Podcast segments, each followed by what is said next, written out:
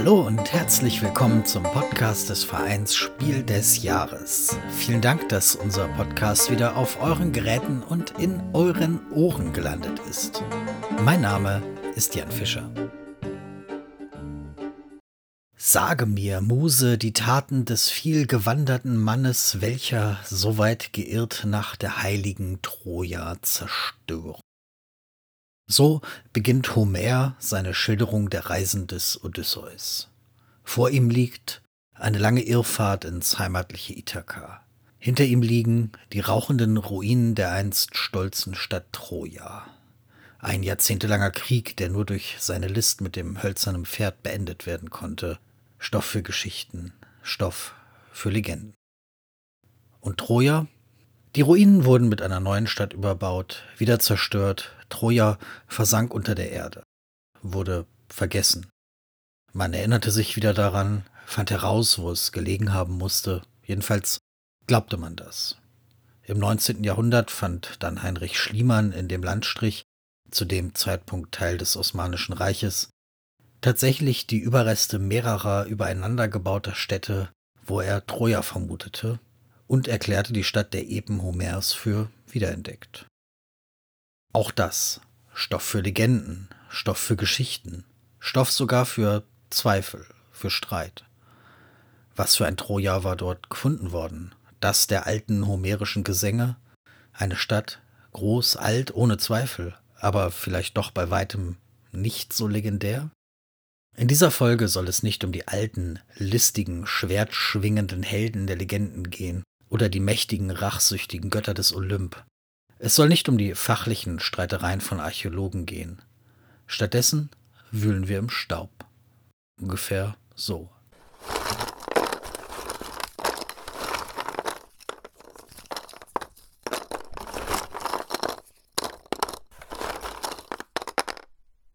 Das ist das Geräusch, das der Boden Trojas macht.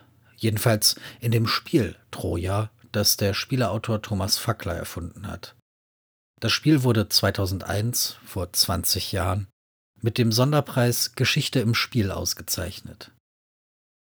Der Weg, den das Spiel genommen hat, die Geschichte seiner Entstehung, ist in vielerlei Hinsicht eigenartig. In dieser Folge wollen wir versuchen, die Geschichte selbst ein wenig wie Archäologen auszugraben und zu rekonstruieren. Nähern wir uns langsam an. Lassen wir den Blick über die Landschaft schweifen. In einem Spielejahrgang, in dem sich neben Troja viele Spiele tummeln, die zumindest einen kurzen Blick auf geschichtliche Themen werfen, wurde Carcassonne als Spiel des Jahres ausgezeichnet. Sines Ernst, damaliger Vorsitzender der Jury Spiel des Jahres, spricht über den Jahrgang. Das war ein recht guter Jahrgang. Es hat überdurchschnittlich gute Sachen drin. Das war ja die Zeit nach Siedler von Katan. Das hat ja da einen äh, richtigen Boom gegeben in der Branche. Die äh, mit Titeln wie Tikal sind nachgekommen und so weiter. Und wir hatten ja, wenn ich jetzt das Ergebnis anschaue, wir hatten zum ersten Mal Kinderspiel des Jahres in 2001 wir hatten zwei Sonderpreise und wir hatten einen Hauptpreis, der meines Erachtens einer der besten Hauptpreise ist, die idealsten Spiel des Jahres, die wir je verliehen haben. Katan war ja, äh, war ja 95, hat sich das 2001 noch bemerkbar gemacht? Es hat sich zwei, drei Jahre bemerkbar gemacht. Und ich hatte damals an, an einer Preisverleihung gesagt, ja, ich Verlage gibt uns Spiele, die uns herausfordern. Also ich habe da immer wieder gedrückt, gedrückt, gedrückt und gefordert, äh, wir wollen nicht nur einfach spielen, sondern wir wollen eine geistige, emotionale, soziale Herausforderung am Spieltisch und da sind dann schon einige Titel gekommen. Äh, ich weiß nicht, was im Jahr vorher war, das war 2000, das war Torres. Äh, das war das Spiel des Jahres damals. Das war in dieser Tikal-Reihe, muss man das sehen. Dann kam Carcassonne und nachher kam dann Villa Paletti und Alhambra. Das waren so, ist so die Reihe Villa Paletti ist da, wenn man so sieht, ist eine Ausnahme in der ganzen Geschichte drin. Aber Carcassonne, das würde ich heute noch als quasi ein, ein ideales Spiel des Jahres, einen idealen Preisträger aus verschiedensten Gründen, äh, würde ich bezeichnen. Also das ist von daher ist schon eine gute Geschichte. Ja, wir haben im, im 2001er Jahrgang ist mir aufgefallen, also wenn, wenn ich eine Gemeinsamkeit finden wollte, sind es relativ viele historisierende Spiele, wenn ich das jetzt mal so, so zusammenfassen kann. Das, also wir haben da Babel, wir haben Kapitol, wir haben Cartagena, wir haben die Händler von Genua.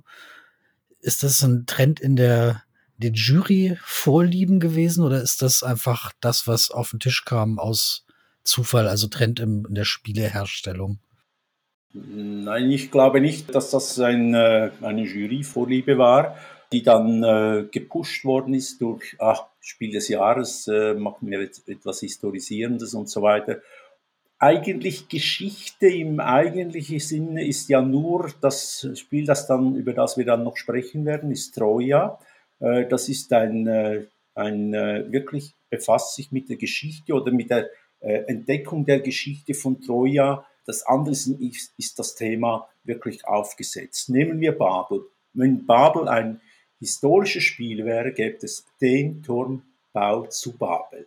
Das ist aber nicht, Babel ist, ist da gibt's, werden verschiedene Türme gebaut, es sind verschiedene Völker am Werk, die Völker sind einfach unterschiedliche Stärken und so weiter, sind auch quasi Spielefarben und so. Es hat also mit dem Turmbau in dem Sinne nichts zu tun. Es ist ein historisches Thema äh, aufgesetzt.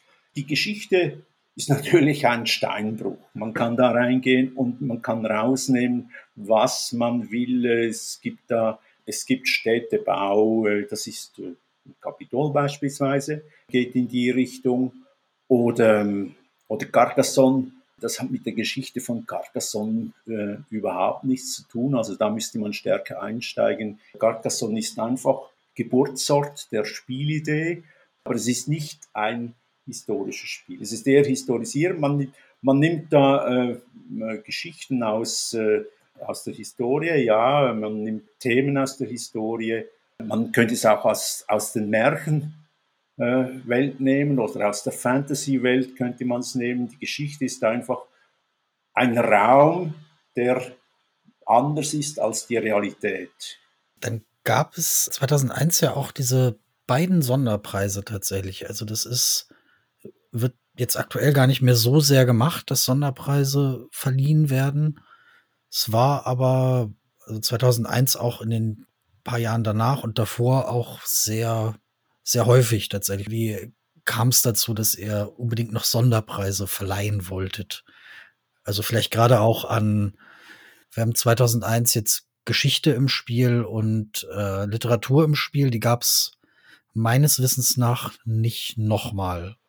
Ja, es gab es wirklich nicht mehr Literatur im Spiel. Es gab höchstens noch die Sonderauszeichnung für äh, die Säulen der Erde. Da gab es noch einen Sonderpreis, Spiel des Jahres Plus oder sowas. Ganz eigenartig, aber man wollte diese Sonderleistung hervorheben. Es hat wahrscheinlich viele Gründe, verschiedene Gründe, weshalb das damals sehr viele Sonderpreise gab, wenn ich ein Jury-Internum erzählen darf.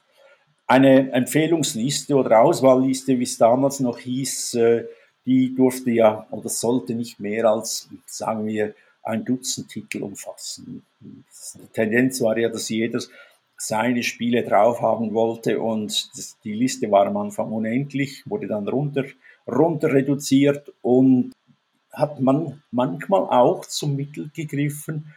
Eigentlich gehörte das Spiel auf diese Liste, aber wenn wir es mit einem Sonderpreis auszeichnen, fällt schon ein äh, Titel von der Auswahl oder Empfehlungsliste weg und er wird mit dem Sonderpreis äh, äh beehrt und äh, äh, hat dann eine Auszeichnung.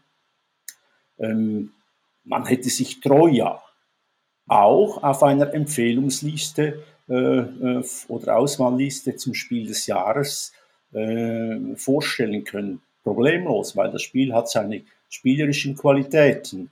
Was ist für dich das Besondere an Troja? Ich habe auf der Webseite von äh, Fackler, Thomas Fackler, dem Autor dieses äh, äh, Spiels, habe ich ein Zitat aus der Weltwoche gesehen aus dem Jahre 2003 und damals war ich, oder nein, 2001 und damals war ich bei der Weltwoche und da steht drin, es ist aber ohne Autorennennung und das ist das Zitat, wenn ein Wissenschaftsspiel ein Spiel ist, dann äh, zeigt Troja, wie man das macht. Also das Spiel ist, äh, es geht um Wissenschaft, also um die Archäologie.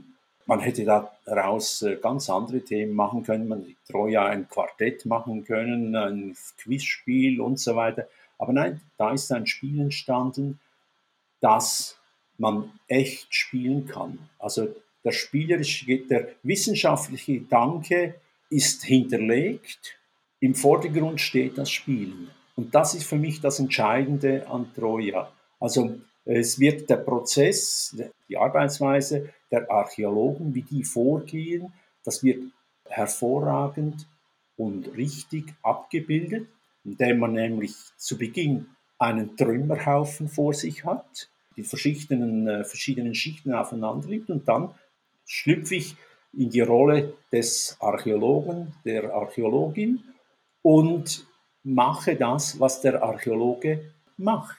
Nämlich, er geht, vielleicht geht der Archäologe, die Archäologin systematischer vor als ich in diesem Spiel, aber ich mache das auch. Ich muss schauen, was ist das? Ich muss ausgraben, ich muss forschen, was könnte das sein? Und dann, das sieht man bei jeder archäologischen Grabung, die Archäologen stellen, machen ein richtiges Puzzle um ein Ganzes oder aus den Teilen nachher das Ganze herzuleiten. Ja, vor allem hofft man ja auch, dass die anderen den Schutt für einen beseitigen, der, der nicht so viele Punkte bringt und man dann selber, selber die wertvollen Veröffentlichungen. Genau, genau. Das ist gut. Oder auch der Wettstreit, wer liefert die erste Studie? Die Veröffentlichung ist für einen Wissenschaftler, für eine Wissenschaftlerin, die ist existenziell. Wer nicht publish or perish, heißt es ja, veröffentliche oder stirb. Äh, oder man, man vergisst dich. Du kannst noch so gute wissenschaftliche Arbeit machen, wenn du nicht veröffentlichst, und das muss man in diesem Spiel, dann bist du nichts, du hast keine Punkte. War das damals für euch Thema oder vielleicht merkwürdig, dass das von Daimler Chrysler gesponsert wurde sozusagen oder unterstützt wurde? In meiner Erinnerung, und ich habe noch ein bisschen rumgefragt, es war eigentlich kein Thema.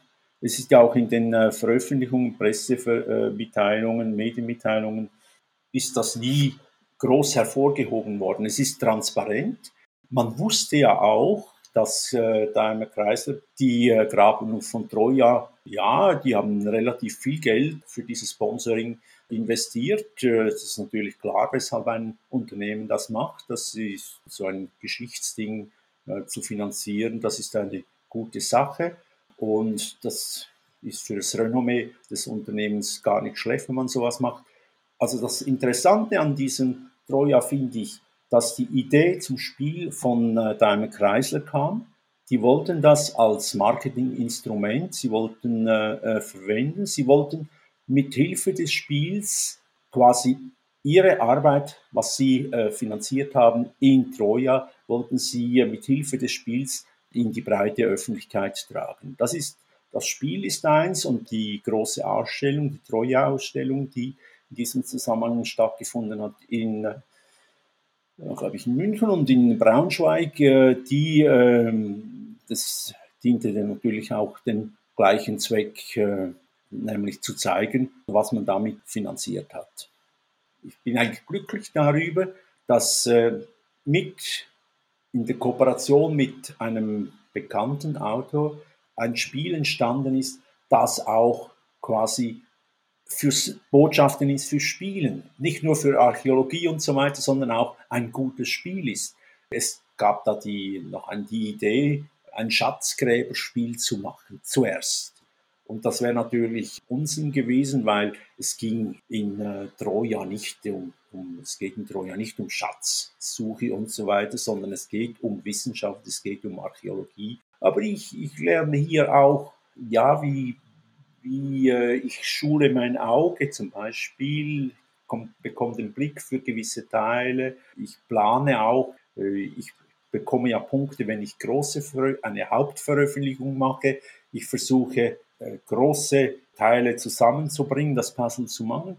Äh, also alles das ist auch Lernen und ich erfahre bei, so nebenbei auch einiges über Troja. Und wenn ich will, kann ich sogar die schön gemachte Broschüre, die dem Spiel beiliegt, auch, auch noch lesen und habe da zusätzlich noch, ich kenne verschiedene andere Spiele, die im Zusammenhang mit äh, wissenschaftlichen Projekten gemacht worden sind, die bringen äh, nicht annähernd das, was äh, Troja bringt. Also ich finde, das ist ein Sonderpreis, der nicht nur ein äh, Verlegenheitspreis oder sonst was war. Also für den, da können wir hinstellen und sagen, das ist eine, eine gute Sache.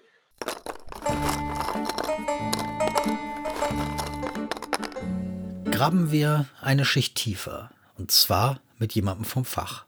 Nicht vom Spielefach, sondern aus der Wissenschaft, die Troja versucht, spielerisch zu vermitteln. Der Archäologie. Dafür haben wir Anna Clara Falke das Spiel spielen lassen. Was genau sie macht und was Archäologie mit Spielen zu tun hat, erklärt sie selbst. Und du promovierst gerade an der Uni Münster, wenn ich das richtig im Kopf habe. Über, äh, Moment, antike Brücken im Orient? Im vorderen Orient, genau. Also im Grunde die modernen Länder Israel, Jordanien, Syrien. Was ist an antiken Brücken im vorderen Orient interessant? äh, kurz, kurz zusammengefasst vielleicht. Vieles. Im Grunde ist das, was ich mache, ja auch viel dann zu äh, historischen Straßenforschungen mh, hm, und auch historische Länderkunde, die ich da mache, genau. Und Brücken sind einfach noch nicht viel erforscht worden in der Archäologie. Was für Ergebnisse erhoffst du dir? Erstmal äh, will ich einen, einen ganzen Katalog machen der ganzen Brücken, die eben in dem Raum vorhanden sind und jetzt schon bekannt sind. Und da gibt es nämlich noch keinen umfassenden Katalog. Genau, und dann werde ich eine Brücke nochmal etwas näher untersuchen in Bet Shean, das liegt im Norden von Israel, die eben auch innerhalb einer Stadt errichtet wurde und dann auch solche Fragestellungen nachgehen, wie Brücken in Städten wahrgenommen wurden, wie die auch mit dem städtischen Raum quasi zusammenhängen. Wie bist du von dieser klassischen Archäologie in Richtung Spiele, vor allem Brett- und Gesellschaftsspiele gekommen? Ich spiele schon immer gerne Brettspiele und zusammen mit Lukas Boch, der eben auch an der Uni Münster tätig ist und da promoviert, habe ich Ende letzten Jahres ein Projekt gestartet namens Board Game Historian, wo wir uns eben ganz gezielt mit Geschichte in Brettspielen beschäftigen wollen. Und uns geht es da nicht nur darum, ob Geschichte quasi in Brettspielen triftig, also richtig dargestellt ist, sondern auch ganz viel, was für Geschichtsbilder in äh, Brettspielen eben transportiert werden und welchen Einfluss solche Geschichtsbilder eben auch haben können. Aber da wäre dann auch sowas wie zum Beispiel Carcassonne für euch ein Thema. Also gerade Lukas, eben der Mitbegründer von diesem Projekt, der promoviert auch an der Uni Münster und ist äh, Kirchenhistoriker und hat eben auch einen Schwerpunkt auf das Mittelalter gelegt. Und gerade für ihn ist sowas wie Carcassonne ganz spannend.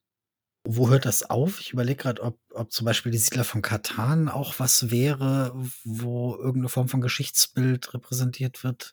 Ja, das ist eine ganz spannende Frage, ähm, wie überhaupt Geschichte in Brettspielen dargestellt werden kann. Und das geht irgendwie ganz grundlegend los, wenn einfach nur das Setting irgendwie eine historische Kulisse hat. Hm, aber man kann ja Geschichte dann auch in, in den Illustrationen, im Spielmaterial selber nochmal äh, darstellen, was ja auch bei Troja ganz, ganz viel passiert ist. Hm, oder auch in, in, in dem Regelwerk, dass einfach bestimmte Mechaniken so ineinander greifen, dass damit auch historische Pro äh, Prozesse abgebildet werden. Oder eben auch nochmal mit begleitenden Texten, die das ganze Spiel dann nochmal in einen größeren Kontext einbetten. Und war, war dir Troja, bevor äh, ich dir geschrieben habe, schon bekannt als Spiel? Hattet ihr das, war das schon mal irgendwie bei euch im Orbit aufgetaucht? Also ich habe mich schon mal ein bisschen mehr mit dem Thema Archäologie in Brettspielen beschäftigt. Und da kommt man um Troja ja eigentlich gar nicht drum herum. Und hatte dann auch schon mal mitbekommen, dass das von euch auch ausgezeichnet wurde. Und fand das da dann auch schon ganz spannend. Aber ich hatte es mir vorher noch nicht gekauft, immer mal wieder vorgenommen, aber halt noch nie selber gespielt. Was ist daran besonders aus deiner Sicht? Ist überhaupt was besonders aus deiner Sicht? Jeden Fall. Troja versucht ja ganz extrem Geschichte oder beziehungsweise die Ausgrabungstätigkeit von Archäologen so darzustellen, wie es auch tatsächlich ist. hat ja auch so ein bisschen dann den Anspruch, eben die archäologische Tätigkeit zu vermitteln, was ja bei, bei anderen Spielen, die archäologisches Ausgraben oder Ausgraben als Thema haben, nicht unbedingt gegeben ist. Also so, sowas wie, ich laufe in einen Tempel und hole einen Schatz raus und äh, gehe dann wieder zurück. Ist äh, keine archäologische Tätigkeit. Nein. also dieses Bild von, von Indiana Jones als der Archäologe, der mit seiner Peitsche loszieht und im Grunde nur äh, Schätze finden will, das ist eigentlich nichts anderes als ein Grabräuber. Und dieses Bild findet man ja auch in Brettspielen wieder, zum Beispiel in die verlorenen Ruinen von Anak oder in Quetzal. Da geht es ja um nichts anderes, als dass man eben die Schätze findet. Hm, das macht man heutzutage als Archäologe nicht. Wenn man das macht, verstößt man gegen Gesetze und ist halt eben ein Grabräuber, aber das hat nichts mit wissenschaftlicher Arbeit zu tun. Und die repräsentiert Troja äh, besser. Ja. Was zum Beispiel sticht da ganz besonders raus? In Troja haben wir ja diese drei Aktionen mit dem äh, Erkunden, heißt glaube ich die erste, dann erforschen und eben publizieren, was so ganz grob ja auch die, die Prozesse auf einer Ausgrabung dann widerspiegelt, dass man eben zunächst einmal die Funde aus der Erde bergen muss und sie dann erstmal genau erforschen muss. Und das ist ja ganz spannend. Wir haben ja in Troja diese Plättchen aus den verschiedenen Schichten, die eben verschiedene Zeitspannen auch äh, wiedergeben. Und wir haben da ja zum Beispiel Plättchen, die die haben ja immer das äh, Schichtsymbol. Und es gibt ja die Unterscheidung in Grabungsschutt und in äh, richtige Funde. Und die unterscheiden sich ja dadurch, dass der Schutt eben auf beiden Seiten dieses Schichtsymbol hat und die wertvollen Funde eben nur auf einer. Hm, und beim Erkunden kann man das ja noch gar nicht unbedingt sehen, ob man jetzt irgendwie nur Schutt aufsammelt oder wirklich etwas Wertvolles oder beziehungsweise wenn die wertvolle Seite oben liegt, da hat man ja auf dem äh, Plättchen dann eben diese schwarzen Linien, die ja äh, Strukturen von Gebäuden dann wieder bilden, dann weiß man aber eben nicht, in welche Schicht das gehört. Mm, und das findet man ja eben dann erst in diesem Prozess des Erforschens heraus, wo man ja dann das Plättchen auch erstmal umdrehen darf und näher untersuchen darf. Mit dem äh, Publizieren, das ist quasi auch der, der wichtigste Teil einer Ausgrabung, dass man eben die Ergebnisse, die man da macht, am Ende auch publizieren kann. Darüber zumindest in dem Spiel ja dann auch die Reputation erhält, also die Siegpunkte und am Ende ja auch wieder neue Grabungsgenehmigungen, womit man dann ja auch wieder weiter erkunden kann. Einerseits hoffe ich ja, dass der Gegner, die Gegnerin mir den Bauschutt abnimmt oder die Grabungsschutt abnimmt, damit ich irgendwie die besseren Teile daran, dass ich da rankomme. Und vor allen Dingen hoffe ich ja auch, dass die anderen erstmal ordentlich publizieren, damit ich da auch anlegen kann und vielleicht noch viel mehr tolle Sachen publizieren kann. Also man baut ja quasi auch aufeinander auf. Mhm. Ja, das ist ganz spannend, weil es ja eigentlich im Grunde ein kompetitives Spiel geht und es geht ja eigentlich nur darum, wer am Ende die meiste Reputation, den meisten Ruhm ansammelt. Aber mit diesem Publizieren und diesem Zusammenanlegen ist das ja auch etwas stark Kooperatives, weil nur so ja dann am Ende auch dieses komplette Bild einer Schicht dann entsteht in dem Spiel wie, wie viel lerne ich eigentlich über diese Ausgrabung, wenn ich das Spiel spiele? Mhm. Viel, wenig. Also ich vermute, aktuell ist es nicht mehr unbedingt, aber vielleicht, vielleicht ja doch, ich weiß es nicht. Was, was, was habe ich dann mitgenommen? Was ja ganz spannend ist, dass ja einerseits bei den Illustrationen ja auch wirklich Funde dann dargestellt sind, die während der Ausgrabung gemacht wurden. Also schon auf dem Cover ist ja dieses äh, Siegel dann auch dargestellt. Und die einzelnen Schichten haben ja eben auch dann bestimmte Funde als Symbol, die eben da gemacht wurden.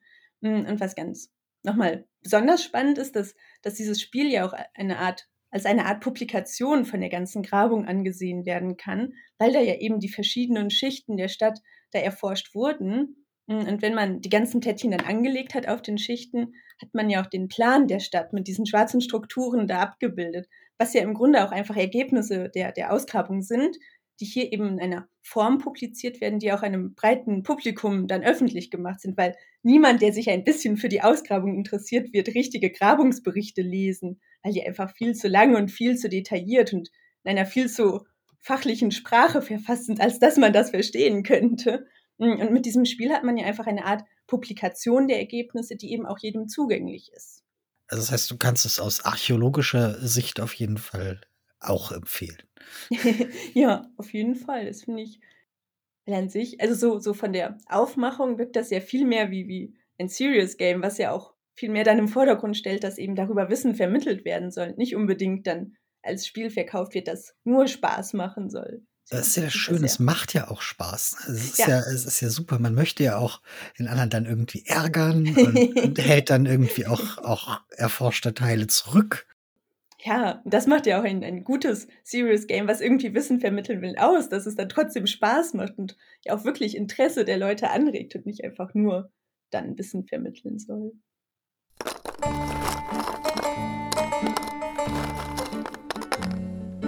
Verlassen wir Anna Clara Falke und graben uns zur nächsten Schicht.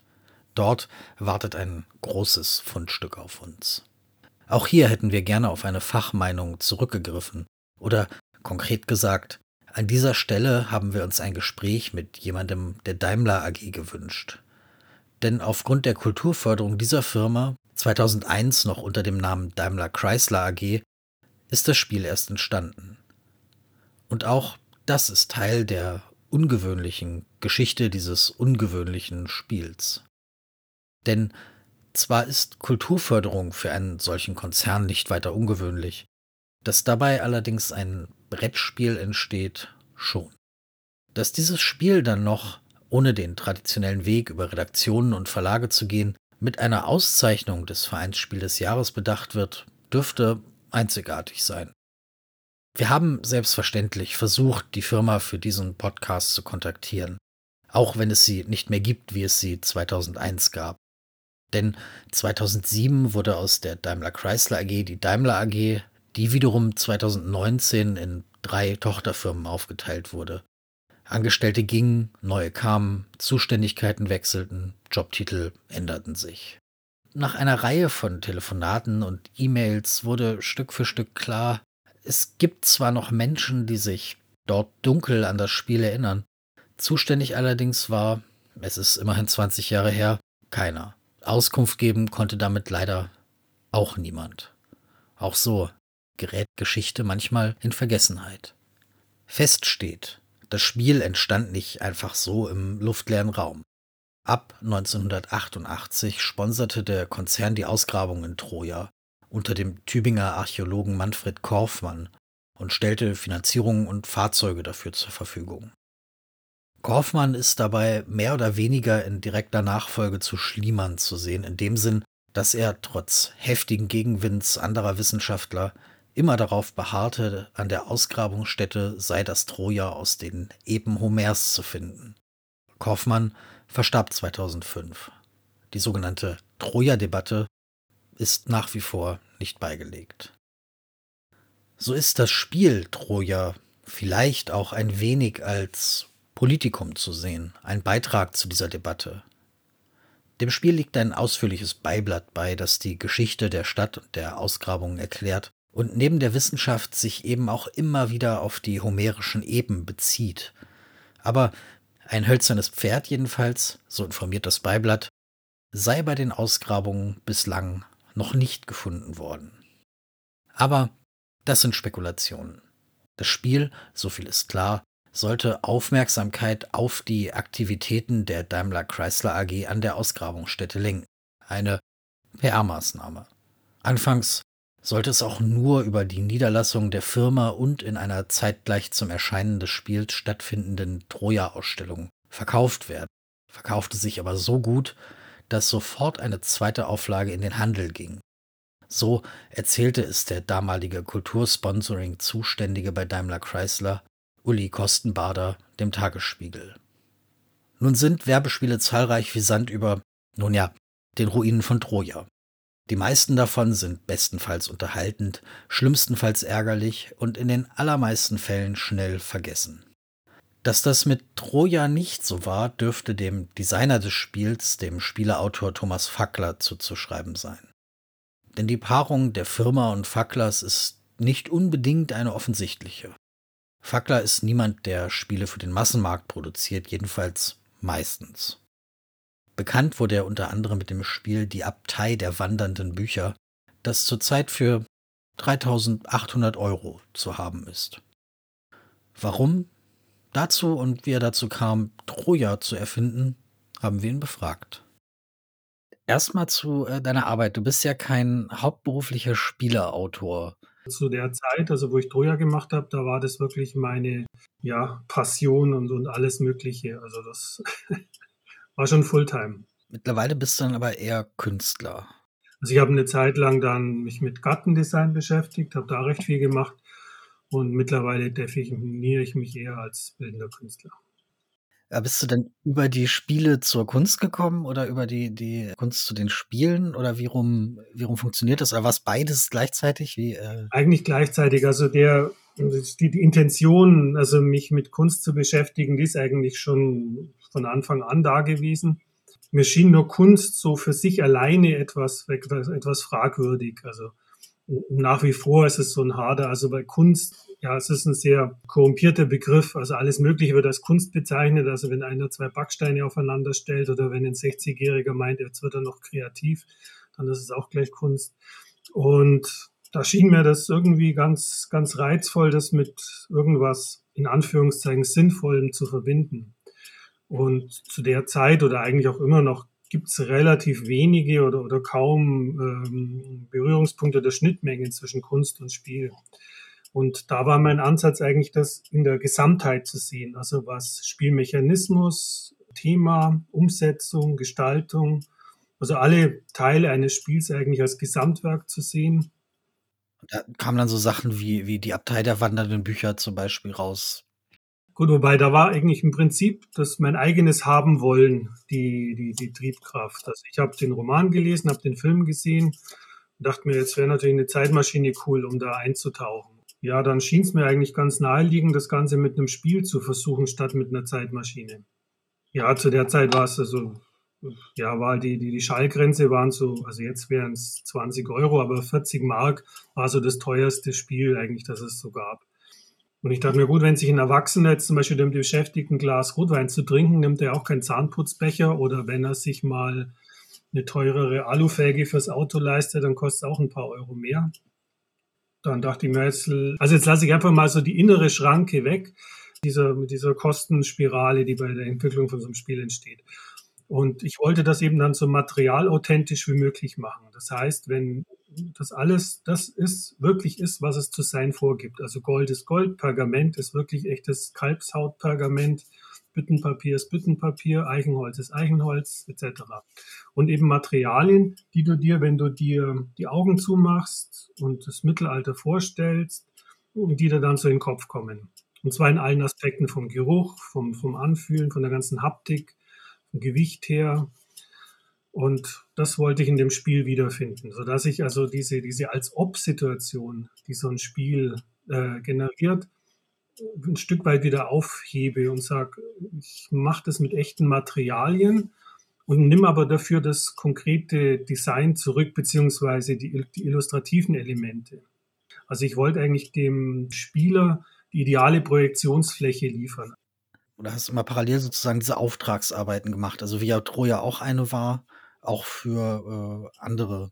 Das hat sich dann später entwickelt. Also das war hm, auch wieder zu der Zeit, das klingt alles schon so lange oder ist ja auch schon eine Weile her. Also diese, äh, diese Themenspiele waren noch nicht so en wie sie mittlerweile sind. Also dass, dass zum Beispiel Literatur äh, oder ein literarisches Werk in ein Spiel umgesetzt wird. Für mich war von Anfang an Spiel eigentlich immer der Versuch, Mechanismen oder Gegebenheiten oder Themen auf ihre Mechanismen hin abzuklopfen und die weit, so weit zu konzentrieren, dass man ein Spiel daraus machen kann. Das war eigentlich immer die oberste Prämisse. Es müssen plausible Mechanismen sein und es soll sich wirklich drastisch wiederfinden. Also zum Beispiel jetzt auf Troja abgehoben. Also wenn, wenn ich was veröffentliche, dann heißt es, ich lege das eben wirklich vor mich hin, sodass es alle sehen können.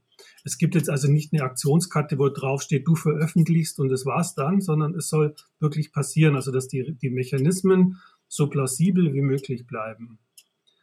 Das war sozusagen mein, meine Intention und daraus hat sich dann natürlich ergeben, dass, äh, dass, dass ich einige Aufträge bekommen habe, die Themen umzusetzen und das war eben das Troja.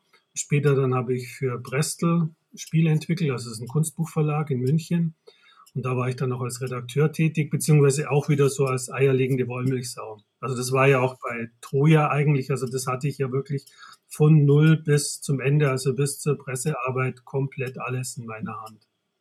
Und da ist dann Daimler Chrysler oder die Daimler Chrysler Stiftung auf dich zugekommen und hat gesagt, Mensch, ja, toll, was, äh, was du da machst. Wir wollen auch gern ein Spiel über Troja haben. Oder kann ich mir das vorstellen? Also die haben sich umgehört, wer in der Szene sowas machen könnte und kamen dann auf mich zu.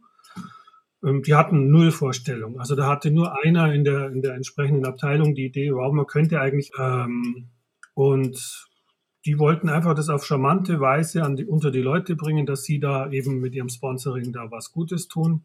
Aber wie und wo und was, also hatten sie überhaupt keinen Ansatz. Höchstens vielleicht ja so eine Schatzsuche oder sowas. Und also ich konnte dann aber relativ zügig und leicht davon wegbringen, also dass es mit Schatzsuche nicht unbedingt so der zentrale Schlüssel ist zu dem Ganzen. Und vor allem, sie wollen ja die Arbeit der Archäologie und dass es eben aufwendig ist und Geld kostet und so, das sollte ja damit rüberkommen. Ja, dann war es auch wieder dieser, dieser Anspruch, möglichst realistisch das umzusetzen, also na, so, so wie es dann eben geht. Richtig, genau. Und zwar auch mit dem ganzen Wissenschaftsbetrieb im Hintergrund. Also das war natürlich eine luxuriöse Situation. Die haben dann gesagt, ja, also das ist ja ganz klar, dann müssen sie sich jetzt erstmal in den Flieger setzen und nach Troja fliegen und sich das vor Ort anschauen und mit den Archäologen reden und so. Also das ist natürlich für den Autor oder wenn man das Konzept entwickelt schon, schon eine traumhafte Situation. Also. Hat, hat das was gebracht, dann tatsächlich in Troja zu sein oder war das mehr so ein netter Urlaub? Also zum Beispiel der Mechanismus mit den Veröffentlichen, dass man dadurch an Grabungslizenzen kommt. Ich hatte dann schon einen Dummy dabei und wir haben das dann auch Probe gespielt und man hatte auch schon ausgegraben. Aber ich habe da eben dann zum Beispiel erfahren, dass die, die sich immer wieder um die Grabungslizenz bemühen müssen. Es gibt ja auch Konkurrenten, also es gibt auch durchaus andere, die sich um Grabungslizenzen bemühen und der, der die Grabungslizenz vergibt, entscheidet es unter anderem auch daran, wie, wie toll und wie breit da veröffentlicht wird drüber. Also sprich, was dieser Archäologe da überhaupt tut und rauskriegt. Und der Mechanismus zum Beispiel, der findet sich in Troja wieder. Und das war natürlich schon auch klasse, mit den Archäologen vor Ort das dann zu spielen und wie die darauf reagieren und wie sie sich da wiederfinden können. Und der zentrale Mechanismus, also mit dem Ausgraben, dass die Schichten auf einem Haufen liegen, den gab es da ja schon. Und das war dann einfach die Bestätigung, dass die das einfach auch nochmal klasse fanden. Und war, war das von Seiten von, von Daimler Chrysler schon klar, dass das so ein bisschen größer aufgezogen wird? Also, dass es dann auch wirklich in Massenmarkt reinkommt oder? Das weiß ich gar nicht so genau. Also, ich glaube, das hat sich auch einfach entwickelt, also wie Sie gesehen haben, dass es gut läuft. Und es war natürlich dann auch nochmal das zweite Luxuriöse war, dass es einfach dann schon mal ein Budget gab. Und also noch bevor ich eigentlich so richtig losgelegt habe, musste das Jahresbudget dafür weg. Also es gab praktisch zuerst die Kohle und dann die Arbeit. Ja, also weil, weil es ist ja, ist ja ein doch recht ungewöhnlicher Weg für ein Spiel einfach, ne? Dass, dass, dass eine Firma sagt, wir machen jetzt eins und dann plötzlich, also deshalb fand ich es auch so interessant und wollte unbedingt drüber, drüber sprechen, weil, weil dieser Weg mir einfach nicht ganz klar ist, wie, wie genau der, wie genau der dann ging. Also, dass so eine Firma plötzlich so völlig fachfremd in so einen Spielemarkt dann reinstößt, auch ja mit großem Erfolg ist umgekehrt sicher schwierig. Also wenn ich jetzt auf die auf Daimler Chrysler äh, mittlerweile heißen sie ja nicht mehr so. Also wenn ich jetzt auf Daimler zuginge, wäre es wahrscheinlich verdammt schwierig, die richtige Abteilung zu finden, die dafür affin ist. Also das läuft natürlich viel leichter, wenn aus dem Laden raus jemand auf die Idee kommt, sowas zu machen. Also der kann sich dann umhören, wer, wer käme dafür in Frage. In dem Fall waren wir eine glückliche Paarung, denke ich. Also ich konnte mich zu 100 Prozent darauf konzentrieren. Mir hat das Thema Spaß gemacht. Und es war denen klar, also die wollten einfach mal eine Startauflage finanzieren. Was dann danach passiert ist, das war dann einfach dem, ja, dem, dem Erfolg geschuldet, dass es hatte, also dass es dann drei, vier Auflagen gab. Du hast gesagt, du bist mit dem Dummy nach Troja gefahren. Wie, wie viel hat sich da noch geändert an äh, vor Ort? Zum einen eben dieses Veröffentlichen, um an Grabungslizenzen zu kommen, also dieser Tätigkeitsnachweis sozusagen des Wissenschaftlers. Und auch der Wettbewerb bei den Veröffentlichungen, also dieses ganze Prozedere, das war was, was sich durch den Aufenthalt in Troja ergeben hat. Und auch dann für die, für die grafische Umsetzung. Dass es eben wirklich ein recht, ja, eher trister Ort eigentlich ist, also relativ staubig. Und da knallt als ganze Jahr die Sonne drauf. Und diese, diese Lehmerde. Und das ist eben eigentlich, hm, also wenn man jetzt in ein Museum geht und, und schaut sich die, die Fundstücke an, dann ist es ja doch relativ ja, farbenfroh wäre jetzt vielleicht übertrieben, aber doch ähm, fürs Auge recht äh, schmackhaft sozusagen. Und in Real ist es eben staubig, schmutzig und relativ monochrom. Und das wollte ich eben in dem Spiel mit rüberbringen. Und eben, dass man eben auch wirklich genau hinschauen muss. Und das war dann auch ein Punkt, mit dem man mich also fuchsteufelswild machen konnte, wenn dann Bemerkungen kamen wie, ah, diese Höhenlinie, das ist aber schon, da muss man so genau hinschauen, hätte man das nicht deutlicher machen können. Nicht, der dachte mir, ja, hallo, das ist ja genau die Absicht, dass man eben da genau hinschauen muss und dass man die Orientierung suchen muss und auf den, den Höhenlinien, denn äh, das ist ja eben auch die Aufgabe eines Archäologen, genau hinzuschauen und den, Befund erstmal und wo er was gefunden hat und das genau festzuhalten.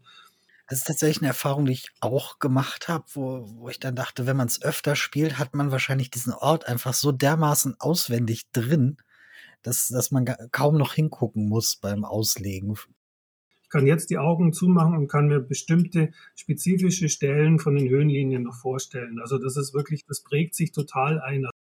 Die basieren auf einer äh, echten Karte, die, die Höhenlinien. Also du hast quasi eine, eine Karte genommen von Troja und einfach draufgelegt. Also es ist ein bisschen, äh, klemmt ein kleines bisschen. Die Höhenlinien haben sich natürlich im Laufe dieser 3000 Jahre verändert. Und das ist jetzt, ich weiß jetzt gar nicht mehr, welcher aktuelle Stand diese Höhenlinien sind, aber die mussten natürlich auf allen vier, äh, fünf Schichten gleich bleiben, damit die Orientierung gegeben ist. Also das ist, da ist eine leichte Biegung der Realität drin. Aber es ist praktisch, ich denke, es ist die Jetztzeit. Also insofern stimmt die Orientierung. Also man hätte jetzt, wenn man an, an dieser Stelle in den Hügel reingräbt, dann stimmt ja die Höhenlinie eigentlich. Aber wenn ich da jetzt natürlich ein Loch reingrab, dann verändere ich nicht natürlich die Höhe, aber ich bleibe ja trotzdem an dieser Stelle. Also insofern stimmt es doch sogar auf die Realität. Das ist natürlich was, was hast du, was hast du damals gedacht, als du plötzlich diese Spiel des Jahres Nominierung für, also das ist ja sogar noch ein Sonderpreis Geschichte im Spiel. Wie, wie kam das bei dir an? Ja, oh, ich habe mich total geärgert. ich dachte mir, so ein Mist, aber auch jetzt kriege ich auch das Spiel des Jahres. Es war natürlich, also doppelt und dreifach Bingo und tralala und Juhu. Gut, es war jetzt nicht ganz so der Wahnsinnsdurchbruch, den, den man sich dann natürlich gleich mal erträumt. Also es waren jetzt insgesamt, die Auflage waren in Größenordnung 30, 40.000 vielleicht, was ja schon nicht ganz schlecht ist. Und, und was mir immer noch total gut gefällt, und ich glaube, da wird es so arg viele noch nicht gegeben haben, das ist also Tutto Completi, also in einer Hand hatten so ein Spiel bis zum Spiel des Jahres dann der normale Ablauf ist dann natürlich, ne, Autor macht Spiel, Spiel geht an Verlag, Verlag und so, ne?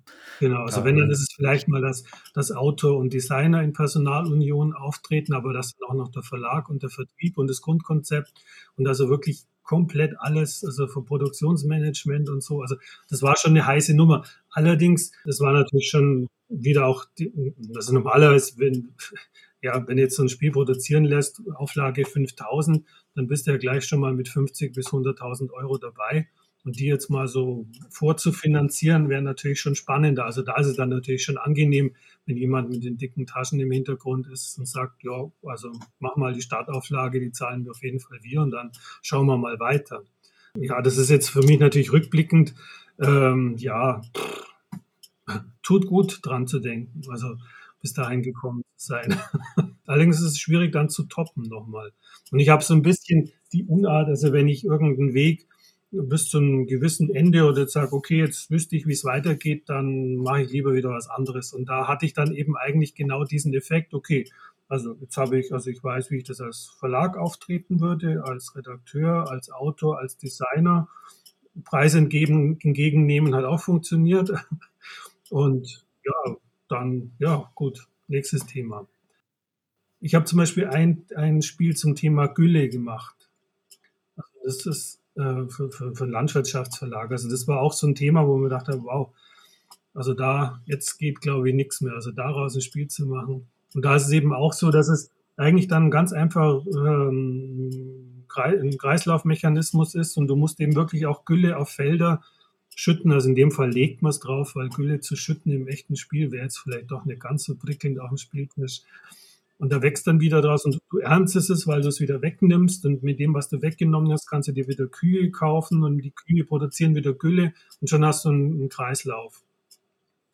das sind für mich Ansätze, die jetzt für mich, also bei, beim Spiel eigentlich das, das Wichtige sind und was es für mich auch ein bisschen dann fast wie Kunst macht, denn, denn auch in, also in meinem Verständnis von Kunst, du brauchst auch sowas wie ein Konzept, du brauchst, du brauchst auch ein Regelwerk, nach dem du arbeitest und wie, wie der ähm, Rezipient das sozusagen dann aufnimmt, dass der die Regel versteht.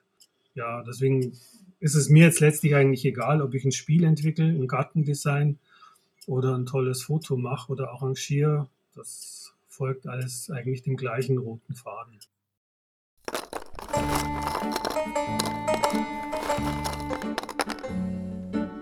Und damit lassen wir Troja und unsere kleine Geschichtsstunde hinter uns und verabschieden uns zurück in die Gegenwart.